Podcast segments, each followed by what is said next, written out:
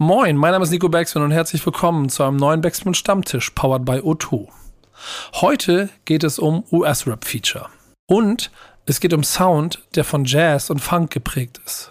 Miko und DJ Access haben zusammen ein Album auf der Platte. Das heißt Rerun Shit. Und es ist stilistisch ein klassisches Rap-Album mit dem Versuch, die Neuzeit mit einzufangen. Und das mit sehr vielen internationalen Legenden als Features. Wie wichtig diese Features für den deutschen Markt sind und für Sie persönlich, das besprechen wir heute im Backspin Stammtisch, powered by O2. Viel Spaß. Stammtischmodus, jetzt wird laut diskutiert. Auf dem Stammtisch, Stammtisch, wer dabei bleibt, am Tisch. Stammtischphase. Denn heute brechen sie noch Stammtisch verholen. Ich heule mich an meinem Stammtisch aus. Janik, wie waren die Feiertage? Boah, gut. Ich war unterwegs. Ich war mit ein paar Freunden in den Niederlanden unterwegs. Es wurde ein bisschen Oh, gefeiert. wichtigste Frage, war einer von denen, äh, hatte er ein- einer von denen einen englischen Pass? Nein. Warum? Okay. Sitzt noch irgendjemand in einem Knast in Holland? Zumindest niemand, den ich kenne. Ne, Sehr gut, okay. Also hat's andere erwischt. Ich frage deshalb, weil ich habe im Rahmen äh, der, der, der vorosterlichen Zeit so, so Kampagnen gesehen, die sind durchs Internet gegangen, dass, dass die Stadt Amsterdam öffentlich damit, äh, damit mit Werbespots dagegen vorgeht, dass sie äh, Leuten von aus Großbritannien mitteilen wollen, dass sie bitte zu Hause bleiben sollen, weil sie immer nur Quatsch machen, wenn sie nach Amsterdam fliegen. Das ist, ist, eine, ist eine sehr harte Sache. Ich hoffe bis heute, dass es ein Fake ist, aber ähm, äh, es hat off- offensichtlich aber euch nicht erwischt. Du bist Nee. halt hier, deswegen können wir aufnehmen. Nein. Wir haben uns, wir waren erstmal waren wir in Groningen und zweitens haben wir uns benommen. Also alles gut. gut. Und Leute, wir sind hier ja so ein bisschen auch in der Matrix gefangen. Ne? Ihr wisst gar nicht, wann wir jetzt, wann jetzt ist. Weil vielleicht bin ich jetzt ja auch wirklich gerade in New York und gar nicht hier in dieser Aufnahme. Und vielleicht sitzt Janik auch gar nicht auf dem Platz, auf dem er sitzt. Vielleicht ist er wirklich im Knast und da hat sich die ganze Geschichte nur einfallen lassen und ist So. in Holland versackt oder so. Was wir aber wissen ist, wir haben zwei Gäste, mit denen wir über äh, ein Thema sprechen wollen. Und das sind? Absolut. Zwei Gäste, wie jede Woche. DJ Access und Miko hier am Start. Ähm, beiden bringen, so viel Zeit muss sein, am 14. April mit äh, We Run Shit ein gemeinsam, gemeinsames Album raus. Ja, wir heute- mal rein. Ja, Ja. genau, bringen ein gemeinsames Amsterdam ist hängen geblieben, ne? Amsterdam, ja. Ähm, was heute auch ganz bestimmt Thema sein wird. Also erstmal herzlich willkommen, ihr beiden. Wir grüßen euch. Schön, dass wir da sind. Jo, vielen Dank für die Einladung. Ihr seht auf jeden Fall gut prepared aus. Wo seid ihr da gerade unterwegs? In welchem Studio? Äh, in meinem Studio, Mikrostudio. Ah, sehr gut. Kom komplett equipped. Äh, äh, sehr klassisch aufgebaut, auf jeden Fall. Ne? Also, es passt nicht alles in den Laptop, was du machst, offensichtlich. Ich arbeite wirklich absolut analog. Hab hier ein altes 32-Pult, Mischpult und ansonsten nur Vintage-Zeug. Tape Machines, alte MPCs, SP1200. Nur Das ist wirklich Classic. ein Museum. Ja. Das ist beeindruckend. So, Dan und Bass würden auf jeden Fall feuchte Augen kriegen, wenn sie da sitzen könnten bei dir jetzt. Also wahrscheinlich weiß ich, ob die schon mal bei dir waren, aber äh, warum? Warum nur Vintage und warum so viel Raum für so viel Kram, der so alt ist? Das fragt mich meine Frau auch immer. äh, ganz ehrlich, Etage. wegen dem, wegen dem Sound. Also das ist einfach, ich, ich, also ich zeige meiner Frau dann auch immer den A-B-Unterschied. Ja, ich zeige ihr, guck mal, das ist ein Beat, wie er aus Maschine kommt oder aus Logic oder was auch immer. Und dann spiele ich ihr den gleichen Beat nochmal vor, processed mit Vintage-Zeug. Und dann sagt sie immer so, oh krass, krasser Unterschied. Okay, kannst weiterkaufen. Könnt ihr mir eure gemeinsame Geschichte erzählen? Access, vielleicht du, wo habt ihr euch kennengelernt? Wie, wie, ging, wie ging eure, eure Liaison los? Ich weiß gar nicht die Zeit mehr genau, aber wahrscheinlich auch kurz vor Corona, ne? War das wahrscheinlich? Ähm, wir haben einen gemeinsamen Bekannten, den sehr guten DJ Style Wars aus Hamburg, ähm, der auch mit Miko sowieso befreundet ist und war. Ähm, der hatte mich dann auch. Grüße. Liebe Grüße an der Stelle, genau. Der hatte mich auch damals gefragt, äh, ob ich sein Album einfach veröffentlichen möchte. Ähm, das haben wir dann getan, weil ich reingehört habe. Da hatte auch Miko schon ein äh, Album parat mit diversen Ami-Acts. Äh, das hieß We Out Here. Und ich fand das spannend und habe das dann quasi über mein Label New Dev veröffentlicht. Und so seid ihr ja. quasi zusammengekommen. Ja, also die Geschichte ist eigentlich noch viel, viel tiefer, weil ähm, ich hatte vorher einen anderen Deal mit einem anderen Label und war extrem unglücklich. Das ging sogar so weit, dass ich überhaupt keinen Bock mehr hatte, Musik zu machen, weil es einfach so frustrierend war. Und dann habe ich mit Stivers telefoniert und habe ihm mein Leid geklagt und er meinte, hey, frag mal DJ Access, frag ihn mal. Und das war wirklich Fügung und ähm, ja, also seitdem, also das, die, die Zusammenarbeit ist einfach so einfach und so easy. Und nachdem mein Album dann raus war, haben wir gesagt, ey, lass uns mal was zusammen machen. Und ja, was soll ich sagen? Ja, wir haben eigentlich nur angefangen mit einzelnen Singles einfach, ne? Also wir, wir veröffentlichen ja schon seit zwei Jahren Singles eigentlich so in dem Ja. Sinne. Ja. Und es war auch nie ein Anfangsgedanke da, dass wir irgendwie ein Album machen. Haben einfach, einfach gesagt, okay, wir bringen eine Single raus und dann mache ich die Scratches auf dem Song, er produziert, wir geben uns gegenseitig Input und dann hat sich das aber so einfach ergeben, auch in der Zeit von Corona, weil wir einfach mehr Zeit hatten auch und wir uns mehr um Musik kümmern konnten. So ist ein Song nach dem anderen entstanden. Und diese haben eine ganze Liste an Namen und, und, und, und Gästen, die ähm, mehr international than national sind. Und das ist dann so ein bisschen vielleicht auch eine Basis, auf der wir uns heute mal über ein Thema unterhalten können, was wir so, glaube ich, auch beim ähm, Stammtisch noch nicht besprochen haben. Ne? Da freue ich mich sehr drauf. Weil sonst immer sehr deutschrap-lastig heute. Aber es ist eine Frage, Voll. die man sich immer schon gestellt hat. Ja, voll. Es geht um die Zusammenarbeit mit US-RapperInnen heute. Ähm, du hast es gerade schon angesprochen, das Album We, We Run Shit ähm, ist eine elendlange Featureliste mit ähm, unfassbar vielen und großen Namen, die da drauf zu finden sind. Äh, also Lil Fame von MOP, Havoc zum Beispiel da drauf zu finden. Und ja, deswegen sprechen wir diese Woche ähm, über die Zusammenarbeit mit US-Rapperinnen. Wie funktioniert das? Funktioniert das eher gut, eher schlecht? Braucht Deutschland US-Rap eigentlich und andersrum? Ähm, begegnet man sich da auf Augenhöhe? All das äh, besprechen wir heute in dieser Folge und äh, fragen deshalb, wie funktioniert die Arbeit mis- mit US-Rapperinnen? Äh, Access, du hast ja, du hast ja, du arbeitest ja national wie international mit Men- Menschen zusammen und äh, auf allen Ebenen. Mhm. So, was dann, was ist so dein erstes Gefühl? Ist es einfacher oder schwieriger, mit, mit Amis zu arbeiten?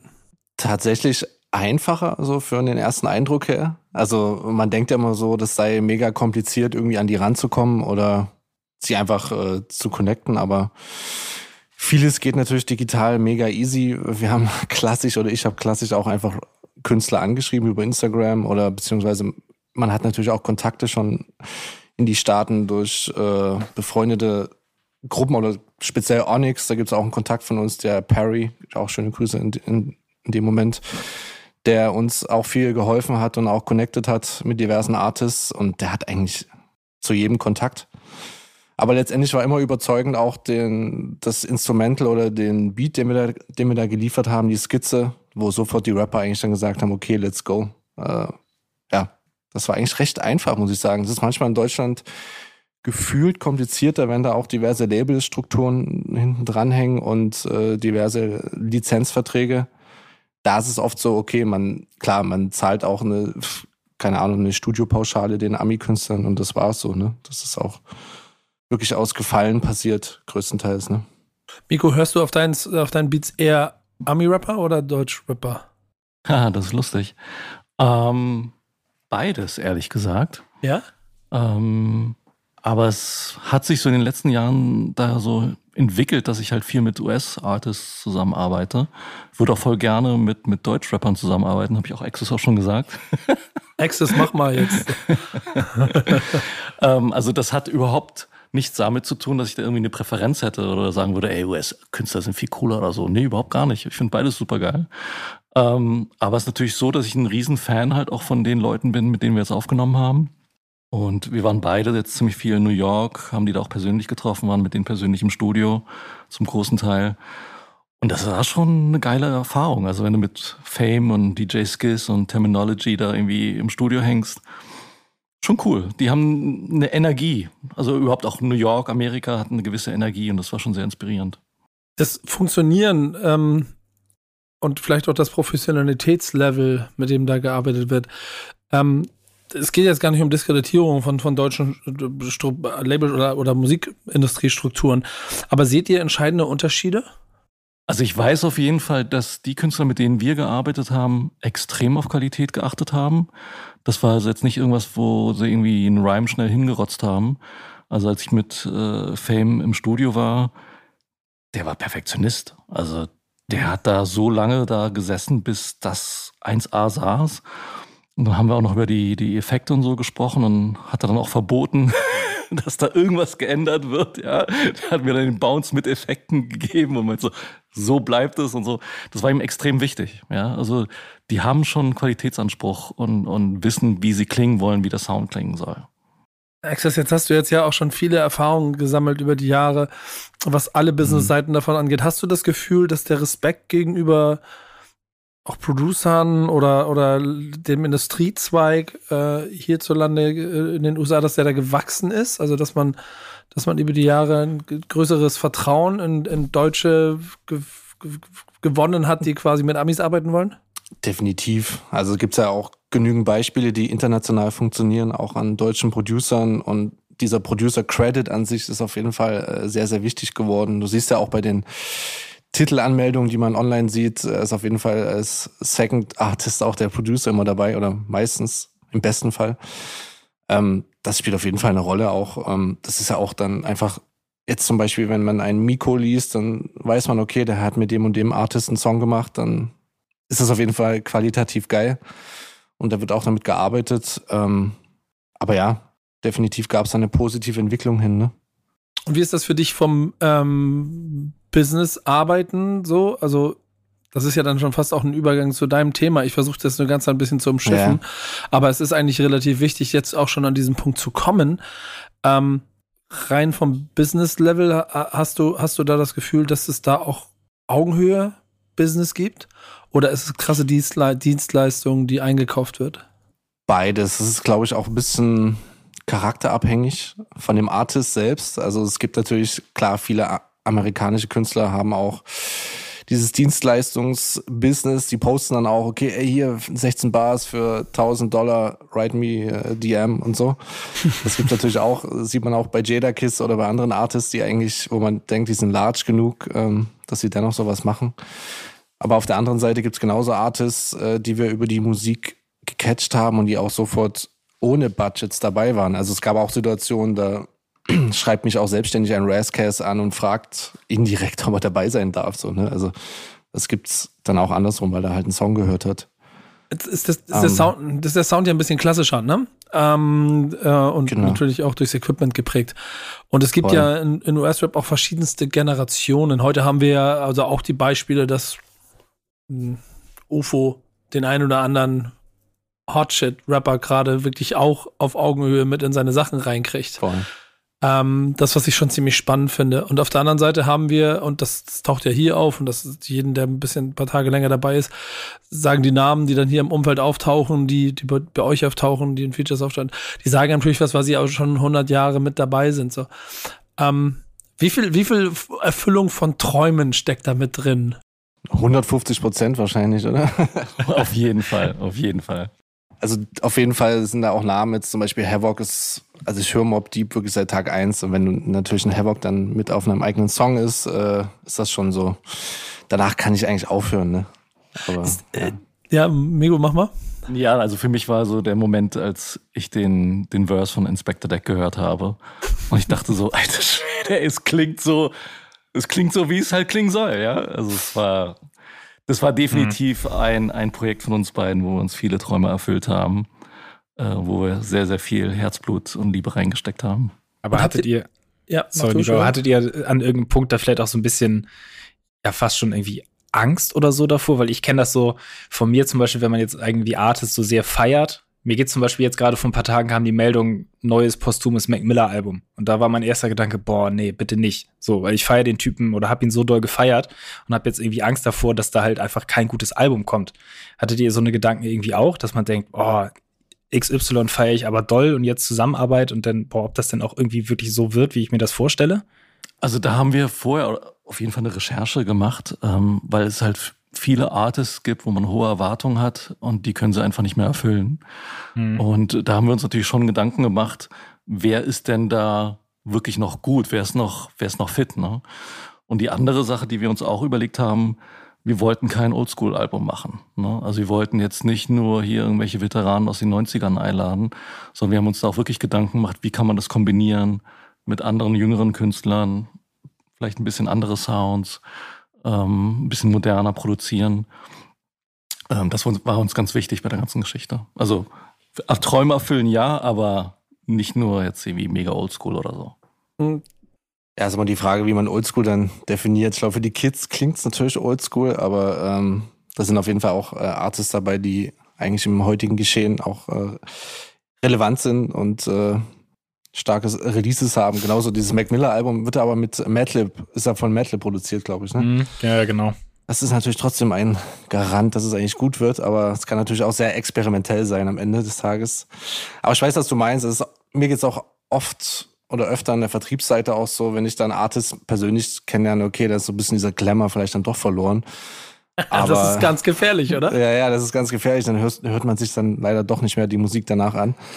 Aber jetzt in dem Fall bei unserem Album war es eigentlich wirklich eher sehr positiv, positive Erfahrung und hat irgendwie gut gematcht. Also klar, wir haben jetzt auch nicht mit jedem immer direkt telefoniert oder so. Vieles war auch schriftlich dann so, aber das war immer auf Augenhöhe und cool für uns. Da, da, da, da gehören ja ein paar Faktoren dazu. Unter anderem würde ich ja auch behaupten wollen, dass ähm, es früher schwieriger war, Sound so zu kreieren, ob vielleicht weil das Equipment nicht so da war, wie äh, damals in den 90ern und Nullerjahren in den USA entstanden ist, an dem du dich immer gemessen hast. Jetzt ist mittlerweile, glaube ich, sowohl auf dem Top-Notch-Level kein Unterschied mehr zu merken. Das merkst du ja auch daran, wo dann auch Nationalproduzenten überall auftauchen. Aber wenn du dich auch der klassischen Sache verschreibst und dann auch auf Vintage unterwegs bist, selbst da, Miko, wirst du ja, wirst du ja diese Lücke, die du vielleicht äh, in jungen Jahren mal gespürt hast, die wirst du ja auch geschlossen haben irgendwann, so dass das Qualitätslevel auch kein, kein, kein Aspekt mehr ist eigentlich. Absolut, absolut, 100 Prozent. Äh, da geht's jetzt nur noch um Style, würde ich sagen, und, und Sound und Geschmack. Also, da, ja, wie ist dein Sound, wie ist dein Style, wie du das irgendwie produzierst? Aber die Qualität, äh, da sind wir teilweise sogar besser als die Amis. Also Ja, äh, auch nochmal Shoutout zu, zu Eiko, der unsere Platte gemischt hat. Der ist einfach Top-Notch-Ingenieur. Ja, da muss ich keinen, muss er sich nicht verstecken vor irgendwelchen US-Engineers. Und das Schöne daran ist ja, dass wir auch diese Renaissance, die dies ja, also formuliere es mal so, aus dem Untergrund heraus ja dauerhaft gegeben hat, weil es immer Menschen gegeben hat, die auf klassischen Sounds unterwegs gewesen sind, aber ich auch das Gefühl habe, dass eine neue Generation an jüngeren Künstlern und Künstlern ja auch voll dabei ist, die Ästhetik von damals zu nehmen, es in einen 2020er Mix, Milchshake Mixer zu packen und ihren eigenen Scheiß draus zu machen, so. Und das ist, glaube ich, auch ein bisschen, Mikro, das, was du ja angesprochen hast, dass es so einen eigenen individuelles, neues Genau. Gewand haben soll, ne, obwohl es klassisch Genau. ist. Ähm, das heißt ja aber auch, dass man in Deutschland ziemlich viel Markt im Prinzip auch schon sich selber übernimmt, weil man auch die Sounds machen kann. Es gibt Leute, die hier auf der, auf die Art und Weise performen. Da ist äh, Access dein, dein Thema ja eigentlich äh, jetzt äh, die, die erste große Frage, die man sich stellen muss. Das stimmt, ja. Inwiefern äh, wirklich äh, US-Artists sehr relevant sind in Deutschland, meinst du? Wahrscheinlich schon. Ja, Ne? genau. Das ist, die, ey, die Frage möchte ich gleich mal umdrehen, weil ich, ich Schwierig. Ja. Ähm, also ich kenne natürlich so ein paar Beispiele. Ähm, ich glaube auch Genetik hatte mal RZA auch bei einem Song zum Beispiel Mhm. dabei. Das fand ich geil, aber am Ende des Tages bringt das dem Song, glaube ich, zahlenmäßig natürlich äh, nicht wirklich was. Andere Sachen, ja, das ist so die Wahrnehmung in Deutschland. Also klar, es gibt immer so ein paar Heads, die diese Ami-Künstler auch feiern. Auf der anderen Seite ist so die Kombination aus Deutsch, Englisch wahrscheinlich auch schwierig, außerhalb von Deutschland dann irgendwie wahrgenommen zu werden und ernst genommen zu werden. Es ist halt wirklich wie für uns selber wahrscheinlich so ein bisschen so ein Live-Goal-Thema, dass man sich jemand dazu holt, der, die man feiert oder mit dem man aufgewachsen ist, ne? Aber so richtig, ähm, ich überlege, was es vielleicht für Beispiele gab, wo das richtig krass kommerziell funktioniert hat in Deutschland. ich glaube, die gibt es kaum. Das ist, das ist auch einfach so ein kleines bisschen das Problem, dass Mhm. der Markt in Deutschland sich auch logischerweise oder dankenswerterweise relativ schnell durch, durch Deutsch-Rap-Wellen darauf konzentriert hat, die Sprache ist wichtig. Genau. Und- Sorry. Nee, Nee, also nee, gut. also was mir jetzt so spontan einfällt, so diese Deutsch-Englisch-Kombi, das war ja eigentlich so in den 2000ern irgendwie so in, ne? Also da kam das ja gerade hoch, so Deutsch, Deutsch-Rap mit, mit Ami-Leuten zu, zu kombinieren. Aber aus der Phase sind eigentlich weitgehend raus, ne? Ja, sie kommt immer wieder neu, Ja. ne? Jetzt ist, guck dir UFO an und seine, seine ganzen Dinger, die er da macht, das ist schon Ja. das, ist das oberste Regal, in dem er da arbeitet. Ja, es, es ist, glaube ich, auch eine Frage der Zeit, bis das in Deutschland so ein bisschen akzeptiert oder wahrgenommen wird. Also klar, das ist genauso wie mit den, mit, mit den Producern, die einfach dann über Jahre ihre Credits dann doch bekommen. Ähm, aber es, ja. Ich glaube, der Unterschied ist halt auch so ein bisschen, sorry, ich wollte ja nicht jetzt ins Wort fallen, wenn, mhm. aber bei UFO hört es sich, finde ich, oft nach so einem einfach so, na, es ist halt irgendwie so ein eingekauftes Feature, denn es ist halt ein UFO-Song, wo er sich dann einen Ami-Part mit draufpackt. Ähm, aber ich finde, wenn man sich jetzt zum Beispiel so jüngstes Beispiel Luciano anguckt, das sind zwar keine Ami-Rapper, aber wenn er sich da Aitch und Bia raufholt auf, auf Bamba auf den Song, das Ding ist ja durch die Decke gegangen. Und ich finde, da hört man, dass die Parts zu dem Song auch noch wirklich was beitragen. So, und das mhm. funktioniert halt als Dreier-Kombi deutlich besser, als wenn ich mir den Song jetzt nur als rein Luciano-Song zum Beispiel vorstelle.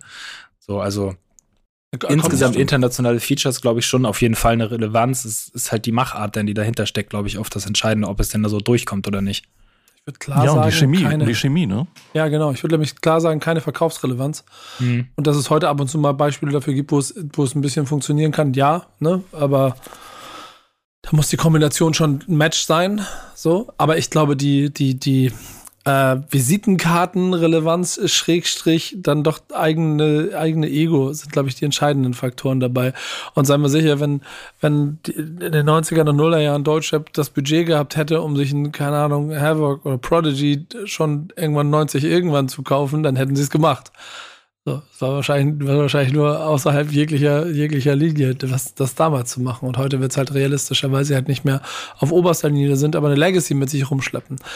Ich glaube aber, dass, und das ist dann sicherlich auch bei sowas wie, wie, wie eurem Release zum Beispiel, ja doch aber auch Blickfang ist, ne? Also ich weiß nicht, was ist so das Feedback, das ihr bekommt? Ja, durchweg positiv, definitiv. Also, das ist, ist glaube ich, das kann, kann sich ja so der normale Hörer gar nicht vorstellen, okay, krass, er hat jetzt einen Song mit Inspector Deck von Wu-Tang so. Und vorher gucken sie einfach diese neue Wu-Tang äh, an, parallel im Fernsehen und dann so, okay, krass, er hat einen Song mit dem. Und das ist dann so schon sehr positiv überraschend, dass es doch äh, so funktioniert auf dem Weg. Und ähm, ja, also es ist geil. Also für, für mich gab es eigentlich nur positives Feedback, auch äh, vor allem online logischerweise und parallel wieder anfragen, dann, okay, lass mal was machen und let's go. Ja, und auch positive Überraschung in dem Sinne, dass die Leute gesagt haben, krass, also wenn wir nicht wüssten, dass ihr jetzt irgendwie zwei deutsche Jungs seid, würden wir denken, das ist jetzt ein Release aus den USA. Ne? Also das, das ist, ist, halt ein schon großes Lob, dass das dass einen dann noch glücklich macht, ne? Ja, ja, definitiv. Weil man natürlich trotzdem immer noch so denkt, so das Urgestein kommt halt aus den USA. Wir hätten das Album wahrscheinlich auch äh, in den 2000ern veröffentlichen sollen am Anfang. Ne? Aber, Dann aber, hätten wir jetzt einen anderen Deal gehabt. Ja, aber äh, der Kau kaufmännisch gefragt, Access, ist das wirtschaftlich, so ein Projekt zu machen, oder ist das mehr Liebelei? Liebelei, definitiv. Also, ja, wir haben natürlich einfach viel auch für uns natürlich investiert. Auch der Sound sollte auf jeden Fall nie darunter leiden. Also auch was Mix und Master betrifft, auch äh, Fotos. Wir haben auch den netten Bart Spencer hier gerade parallel im Studio sitzen, der an seinem Handy ein paar Stories macht. Shoutouts. Aber das ist ja genau das Thema. Also alles, was wir irgendwie angefasst haben, auch das Layout, das Coverart, äh, alles hat irgendwie Hand und Fuß und die Qualität, die die Musik auch widerspiegelt. Von daher ähm, ist das auf jeden Fall ein Projekt, wo wir viel Liebe reingesteckt haben und finanziell auch entsprechend reingesteckt haben. Aber es ist auch ein Statement, ne? Also ja, der, das, ist, das ist schön gesagt, ja. Also auch der Titel We Run Shit äh, hat ja genau auch diese Aussage, ne? Also das ist schon ein Statement, eine, eine Visitenkarte. Äh, guck mal, was wir in der Lage sind, hier auf die Beine zu stellen. Wie stolz seid ihr da drauf? Extrem. Also ich bin extrem stolz drauf. ja, der Bildschirm ist zu klein, leider.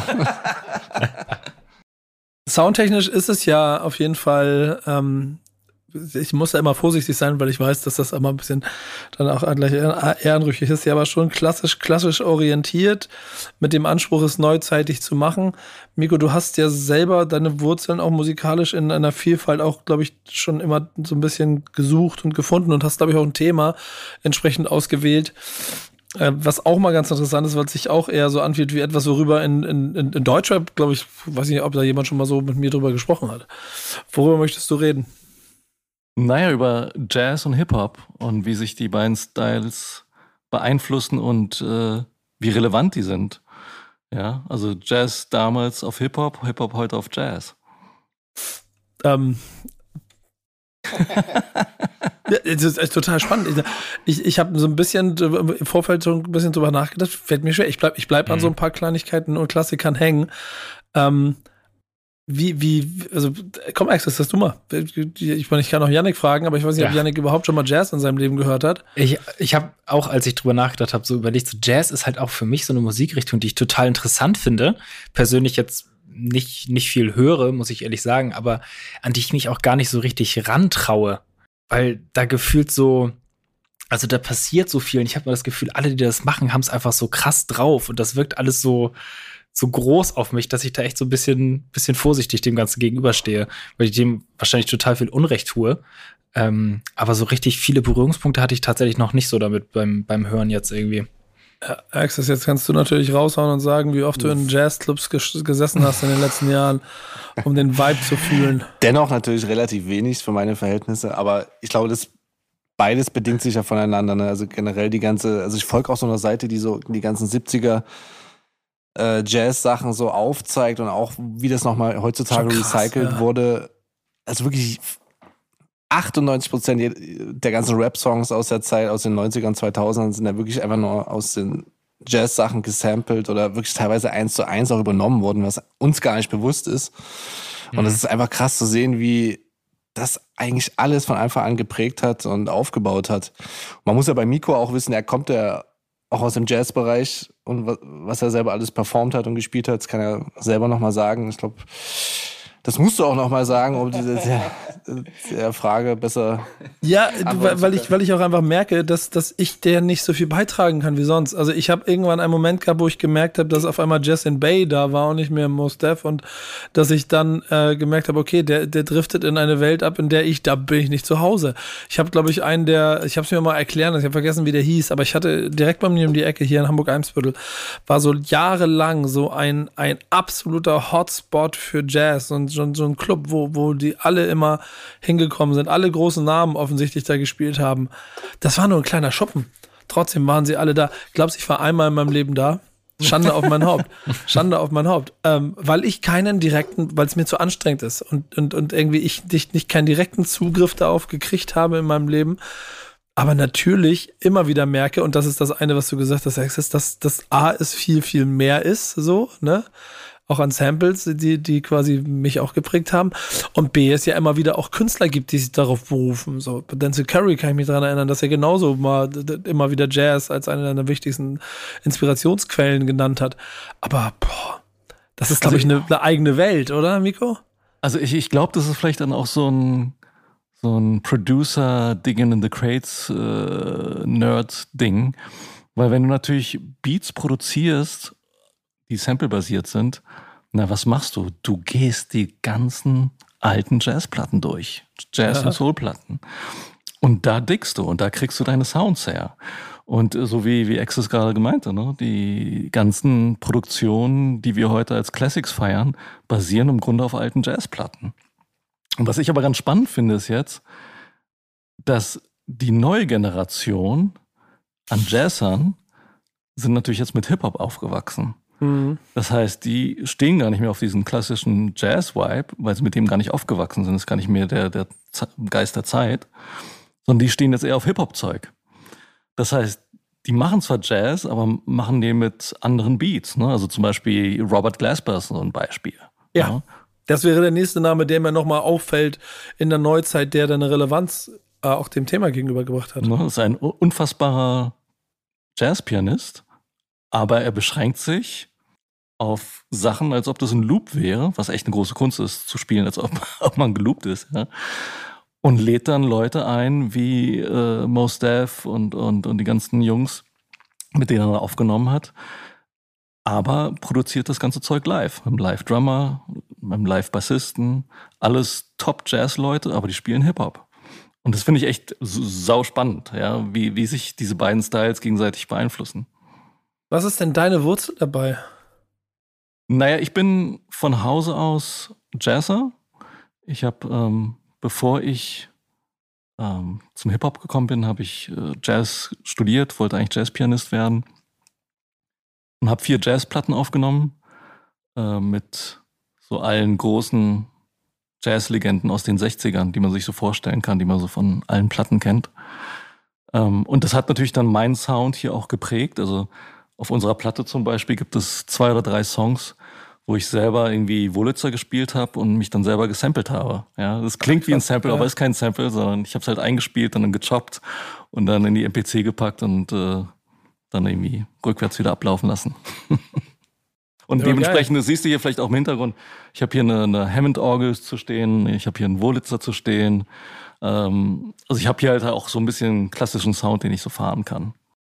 Hast du das während des Prozesses für so ein Album gemerkt, Access, dass da was für Knowledge da neben dir sitzt irgendwann? Ja, am Anfang äh, habe ich das unterschätzt, glaube ich.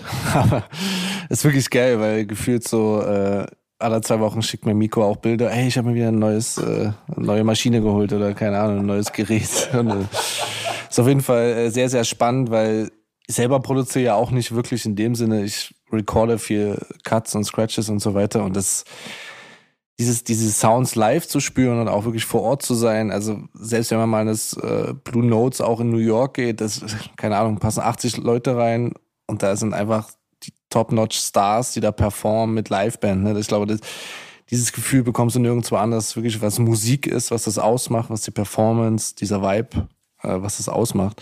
Und das kann Miko hier auf jeden Fall sehr, sehr gut reproduzieren, bin ich der Meinung. Äh, deswegen ist das Album auch so entstanden und auch die Sachen, die er live auf jeden Fall eingespielt hat oder wiederum gesampelt hat, es hat alles äh, perfekt gepasst. Also ich habe da mit Leichtigkeit die Sachen schnell gut gefunden und auch äh, dementsprechend abgeliefert. Ne?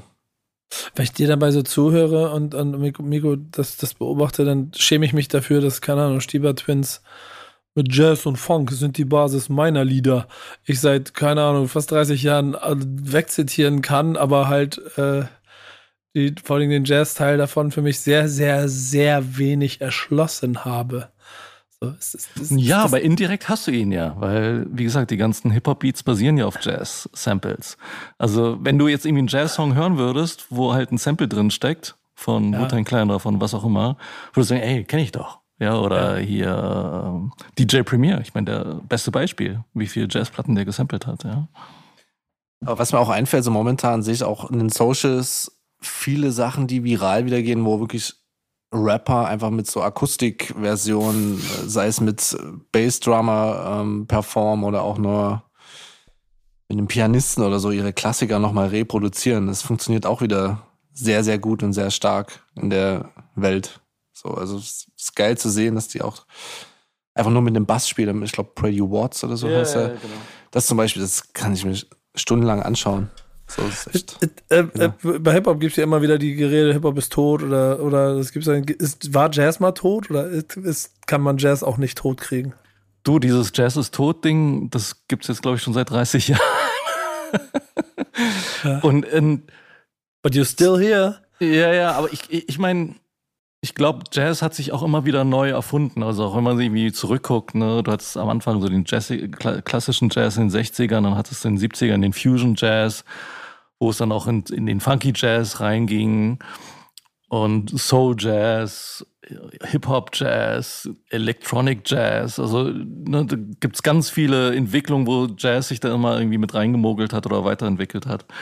Ähm, insofern ist Jazz nicht tot. Die Puristen sagen halt, Jazz ist tot, weil es den Jazz aus den 60ern halt nicht mehr gibt. Ja, aber da bin ich irgendwie anderer Meinung. Jazz muss sich weiterentwickeln. Ja, das ist so wie mit Hip Hop. Du kannst auch nicht immer nur sagen, Hip Hop muss so und so klingen. Ja, das ist ja nochmal wieder ein ganz anderes Thema. Ähm, du hast es selber vorhin gesagt und ihr habt selber so ein bisschen damit gespielt. Der Sound des Albums, das ihr da gerade gemacht habt, ist sehr klassisch. Ähm, trotzdem ähm, immer der Versuch und ich glaube auch der Anspruch an sich selber ist nicht nur so klingen zu lassen wie damals, dass man irgendwas kopiert und baut. So, das stelle ich mir auch manchmal gar nicht so einfach vor, weil es sich von innen vielleicht dann auch einfach differenzierter anfühlt, als von außen es manchmal aussieht. Ähm, Fakt ist, es gibt schöne Quellen, die wir alle haben. Und wir haben einen Classic diese Woche dabei, über den wir nachher nochmal sprechen müssen, äh, der sich doppelt mit einem eurer Classics. Äh, deswegen muss ich mir jetzt die Reihenfolge mal ein bisschen überlegen. Access, kannst du mal erzählen, was dein Classic ist? Ich glaube, ich habe Mob Deep mit The Infamous ausgewählt. Ähm, weil ich jetzt, ich habe das letztens erst wieder angehört und das ist auf jeden Fall auch ein Album, was ich immer anhören kann. Ja, also es ist von hinten bis vorne für mich so completely nice. Es ist halt einfach äh, viele Songs äh, kennt man auswendig. Ich finde es auch so krass, dass die Produktion von Havoc teilweise, du hörst ja auch mal so diese Knackser im Sample und wie teilweise sketchy die Sachen gesampelt wurden und so einfach so nasty klingt das noch.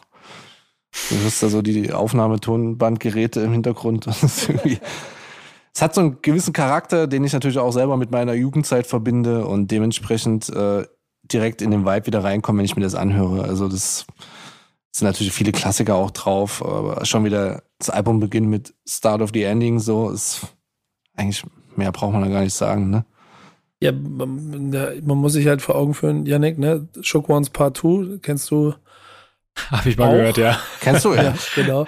Da haben wir tatsächlich ähm, letztens in der Redaktion, ich glaube beim Mittagessen drüber gesprochen, da haben wir so über so ikonische Rap-Beats gesprochen. Und ich glaube, es gibt halt einfach de facto, es gibt keinen bekannteren Beat als den. So, ich glaube, es ist, mhm. das ist so der, der Rap-Beat einfach. So ein bisschen diese, diese grimy Art, ne, aber einfach so simpel gehalten eigentlich, mhm. ne, der Beat. Mhm. Aber klar, spätestens durch Eight Mile und so weiter ist das Ding komplett nach oben gegangen. Aber ja. auch live, was das für Energie hat. Also Havoc ist ja auch, glaube ich, jetzt wieder live unterwegs, wird auch in Berlin jetzt spielen bald. Das muss man sich auf jeden Fall reinziehen. Also jeder kann den Text, also du bist im Publikum, jeder ja, kann den Text und rastet komplett aus und ist krasse Energie einfach. Ja, ey, das ist, äh, guck mal, wann war es das letzte Mal, wann war es das letzte Mal unter der Queensbridge? Ah gut, das war, war das letztes Jahr? Doch, was ist jetzt 23, ne? Ja, 22 müsste es dann gewesen sein. Aber dann gehst du auch da wieder hin, ne? Ja, definitiv. Das ist einfach dieser Vibe. Deswegen, ich bin auch so voll NY-affin, so, so, wie du ja offensichtlich auch. Ja. Miko auch. Ähm, ich bin schon immer so eher East Coast gewesen und ich glaube, New York ist einfach, du kannst ja wirklich auch alleine hinfliegen und dann chillst du halt eine Woche da und bist völlig inspiriert von den Umgebungen, von dem Vibe. Du kommst mit Leuten in Kontakt und du fühlst das. Und genau wenn du dann Shook Once Partout anhörst, okay, dann hast du es eigentlich schon geschafft. Ne? Ich, ich finde, ich find, das war sehr geil, weil wir haben, ähm, wir waren da unterwegs, Janik und ich, auf einer Produktion und wir haben in der Nähe von der Queensbridge ge, ge, ge, war das Hotel auf Queenszeit. Okay. Uh, und ähm, du kannst dir vorstellen, dass ich natürlich jeden Tag immer über diese Brücke und so mit dem Auto da rein und so, das war schon sehr, sehr nice.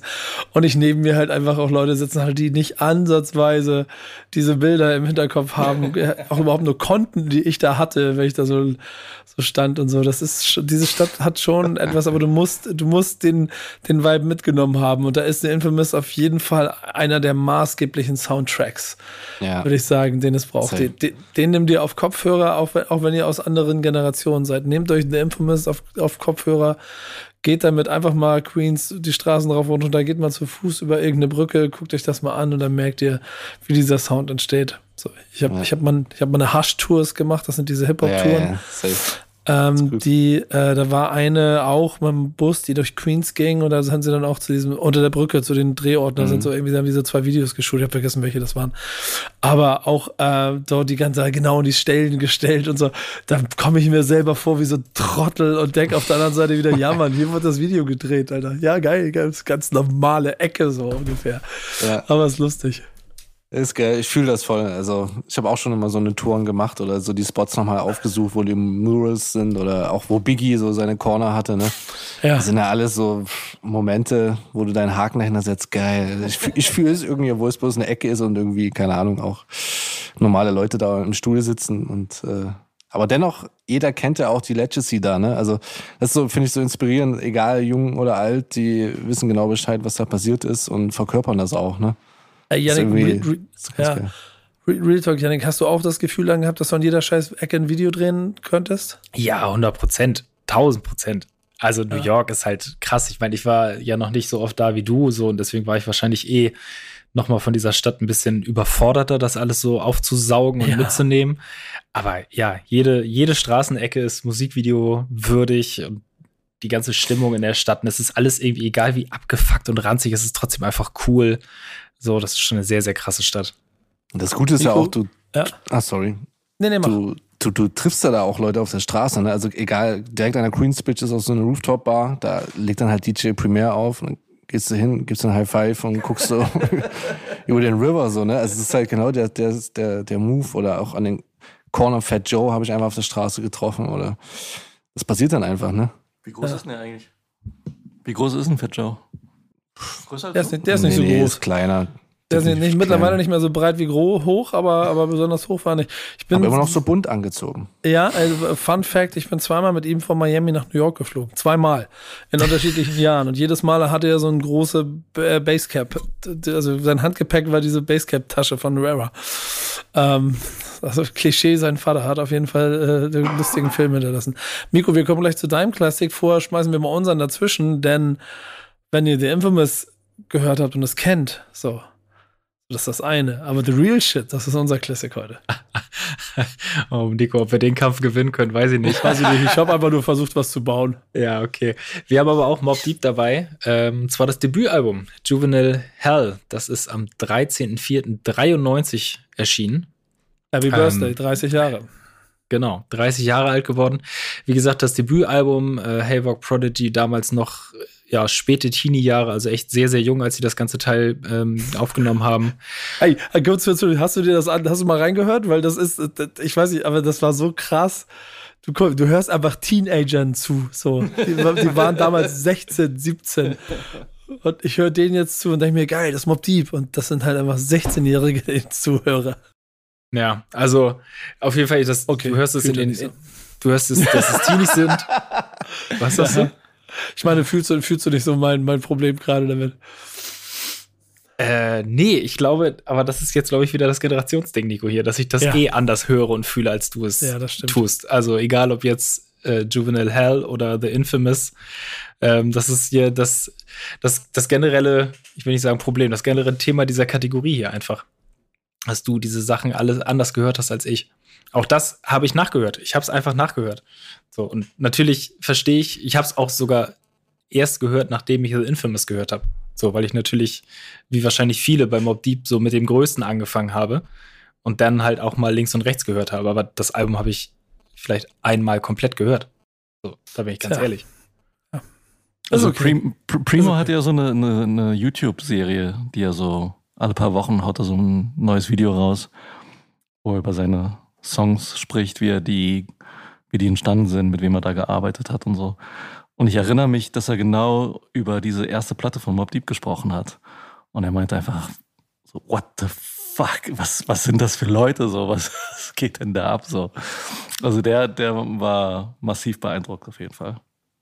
Ja, und es klingt auch für damalige Zeit und natürlich, du brauchst so ein bisschen den Vibe und die, das Gefühl für die Ästhetik der Zeit.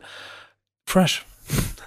Es ist, es ist echt ein stimmiges Ding. So, ist nicht, ist nicht so hitlastig wie, wie der Nachfolger, aber es ist ein stimmiges Ding. Ja, ich merke schon. Jan, Janik, Janik hat auf jeden Fall die Aufgabe, noch ein bisschen, noch ein bisschen nachzuhören, damit hier ein bisschen Feuer für Mob Deep entstehen wird. Ja. Wir reden einfach auch bald über The Infamous und dann, dann hast du mehr Feuer von mir. Ja, okay, okay, okay. Okay. Ja, aber den Generationen, denen geht's ja heute genauso. Ich glaube, die jetzt, äh, keine Ahnung, mit äh, Ski-Akku aufwachsen oder so, die werden halt später dann genauso sagen, oh krass, der war eigentlich voll jung damals und ich hab das gefeiert. Das So ist eine spannende Frage. Ich stelle mir, So- die- ich stell mir Ja, vor, genau. wenn so 45-Jährige dann irgendwann so, weißt du noch, so Digga, das erste Ski-Ago-Album. Ja, genau, das die Frage, ob das wirklich dann so Evergreens bleiben, ne? ja. Mit der Qualität der Musik. Also es ist halt irgendwie, es ist halt entweder die Frage, ob damals natürlich die Zeit in den 90ern oder 80ern irgendwie so prägend war, weil es die erste Hip-Hop-Musik war und so krass war. Und dass heute Evergreens sind oder ja, Das- das- ja, dass das ja. jederzeit entstehen kann. Ne? Wen, weniger, weniger Auswahl, dadurch mehr äh, Impact. Ganz einfach. So. Jede. Woche 60 Singles, aber da kommen wir gleich noch zu. Release Friday. Äh, was ist dein Classic, Nico? Ja, mein. Classic ist äh, Black Star, Most Def und Talib Kweli ähm, aus dem Jahr 98. Und ich erinnere mich noch, ich war damals so halb unter Vertrag bei einer Gruppe, die hieß Terranova.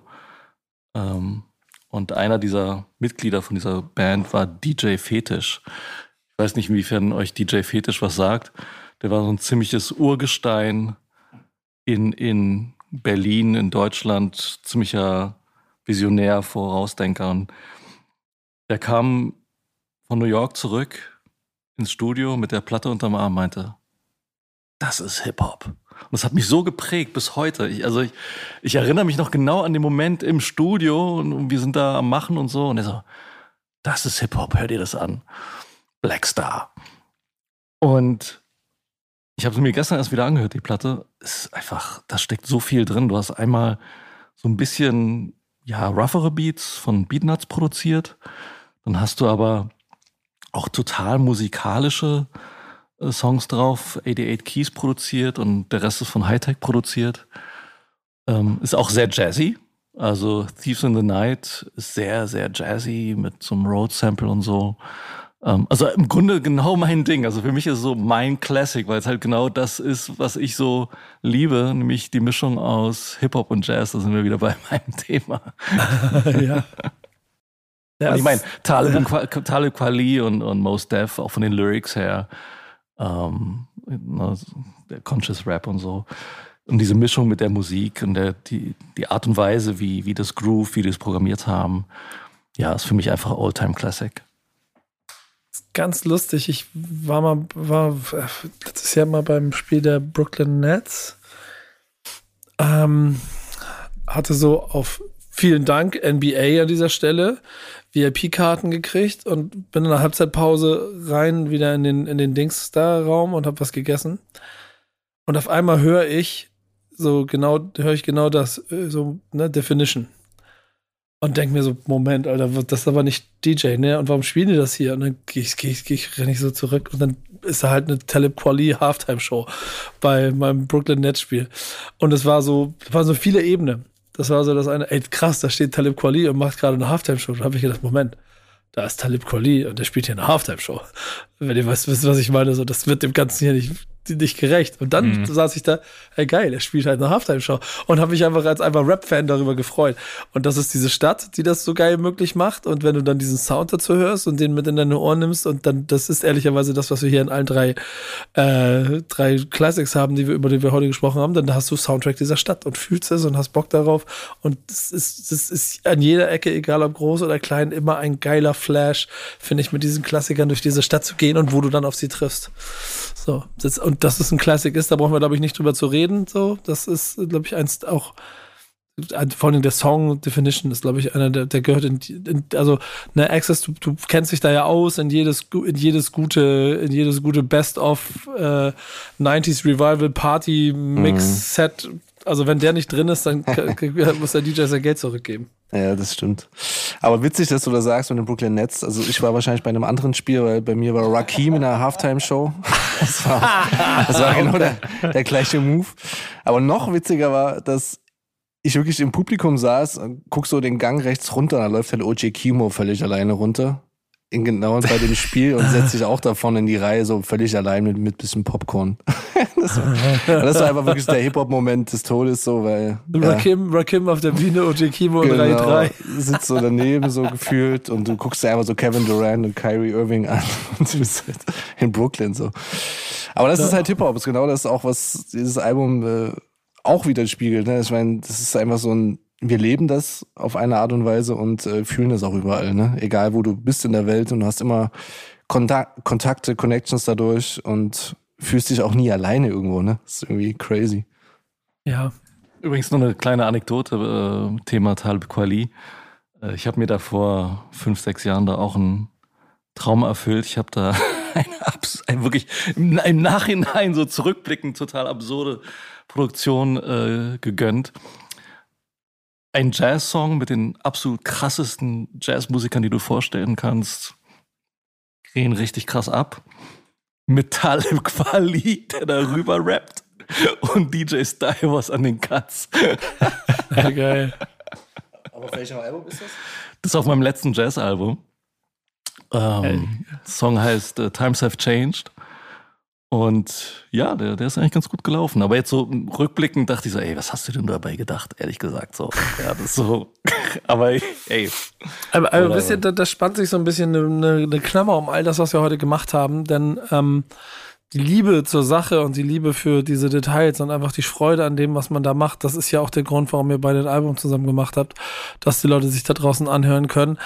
Ähm, das Kleingedruckte daran, es gibt kein Deutschrap-Feature da drauf, ne? Nee, tatsächlich nicht. Es war was in Planung, aber es war, glaube ich, auch inhaltlich so ein bisschen das Problem. Ne? Ich glaube, die US-Artists, die rappen dann auch wirklich schon selber Straße und äh, Gangs und bla. Und ja, da muss man auch, klar, es gibt natürlich in Deutschland auch äh, Künstler, die das irgendwo repräsentieren, aber sich vielleicht dann doch nicht so darauf einlassen können und wollen. Aber ehrlich gesagt, es hätte vielleicht auch das ganze Thema ein bisschen gebrochen.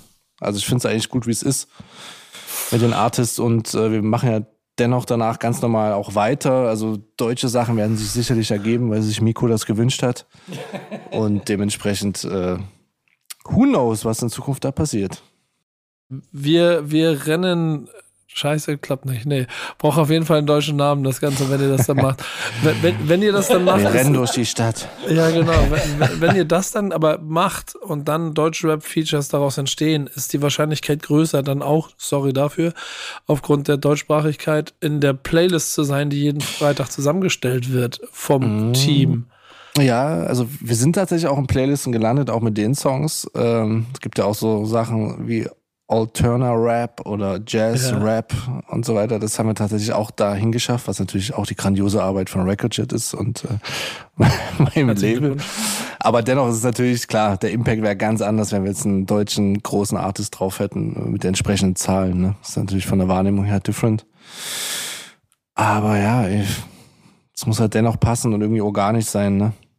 Am Ende ist für uns egal, ob großer Deutschrap-Artist oder kleiner Deutschrap-Artist, wenn es ein Deutschrap-Artist ist und er einen Song mit, mit äh, einem interessanten Aufschlag macht, dann ist es relativ wahrscheinlich, dass er bei uns in der Playlist stattfindet. Die heißt Thank Bags When It's Friday, wird jeden Freitag veröffentlicht und in der ähm, haben wir einmal abgebildet, was komplett Deutschrap darstellt. Ich habe gesagt, wir sind in einer Matrix-Situation, in der wir heute hier produzieren. Deswegen erzählt euch Yannick jetzt, welche drei Songs ich mir diese Woche ausgewählt habe. Auch diese Woche hast du dir wieder drei Songs aus unserer Playlist gepickt. Und dieses Mal hast du dich für die folgenden drei entschieden. Äh, ich finde eine starke Auswahl, die du getroffen hast. Ähm, ja, Song Nummer eins, Drei Sekunden von Celine und Paula Hartmann. Ein äh, Song mit sehr, sehr starker Message, äh, zwei sehr starken Stimmen da drin. Ich finde, die beiden passen super zusammen. Celine ja ein bisschen dieses Kräftige in der Stimme. Paula Hartmann ist ja ein bisschen, bisschen zarter, was das angeht, aber passt super gut zusammen. Ähm, inhaltlich, ja, habe ich ja eben schon gesagt, sehr, sehr stark. Irgendwie traurig, dass es halt immer noch in Anführungsstrichen nötig ist, solche Songs zu machen. Ähm, ja, nichtsdestotrotz, ähm, sehr, sehr wichtige Nummer, kann man sich sehr, sehr gut anhören. Und ganz, ganz starkes Release. Hätte ich auch auf jeden Fall als Nummer eins gepickt diese Woche.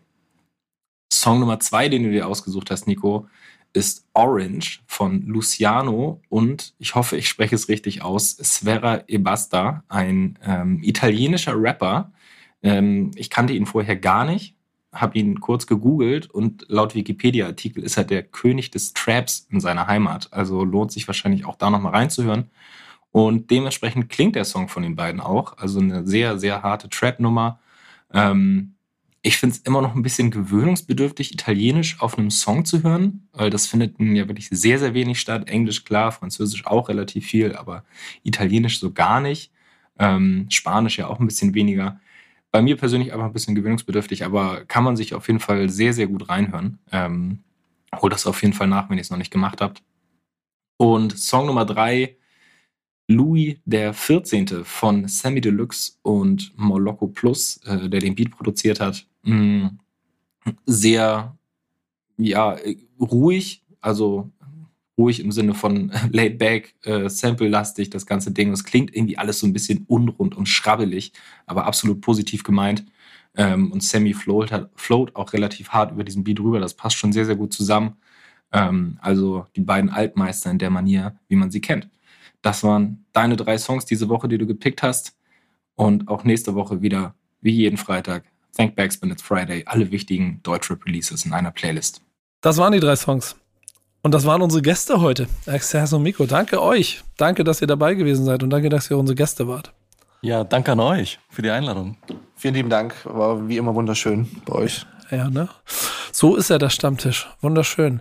Und wir versuchen hier jede Woche euch eine Vielfalt dieser Hip-Hop-Szene zu präsentieren. Heute sind wir sehr tief in den Jazz gegangen, in, in Regionen, wo ich selber noch, also wo bei mir, sagen wir so, in meinem imaginären Plattenregal sehr viel Staub drauf liegt. Ob ich den wegpuste oder ob ich ab jetzt ein bisschen mehr darauf achte, was Miko da macht und das quasi mein Ventil, Ventil Katalysator dafür ist. Das könnt ihr genauso entscheiden wie ich. Ich danke euch, dass ihr da wart. Ich danke Yannick und der Redaktion für die Arbeit und ich danke euch da draußen fürs Zuhören beim Backspin Stammtisch, powered by O2. Bis nächste Woche. Stammtischmodus, jetzt wird laut diskutiert. Auf dem Stammtisch, Stammtisch, wer dabei bleibt, amtlich. Stammtisch Phase. Denn heute brechen sie noch Stammtisch verholen.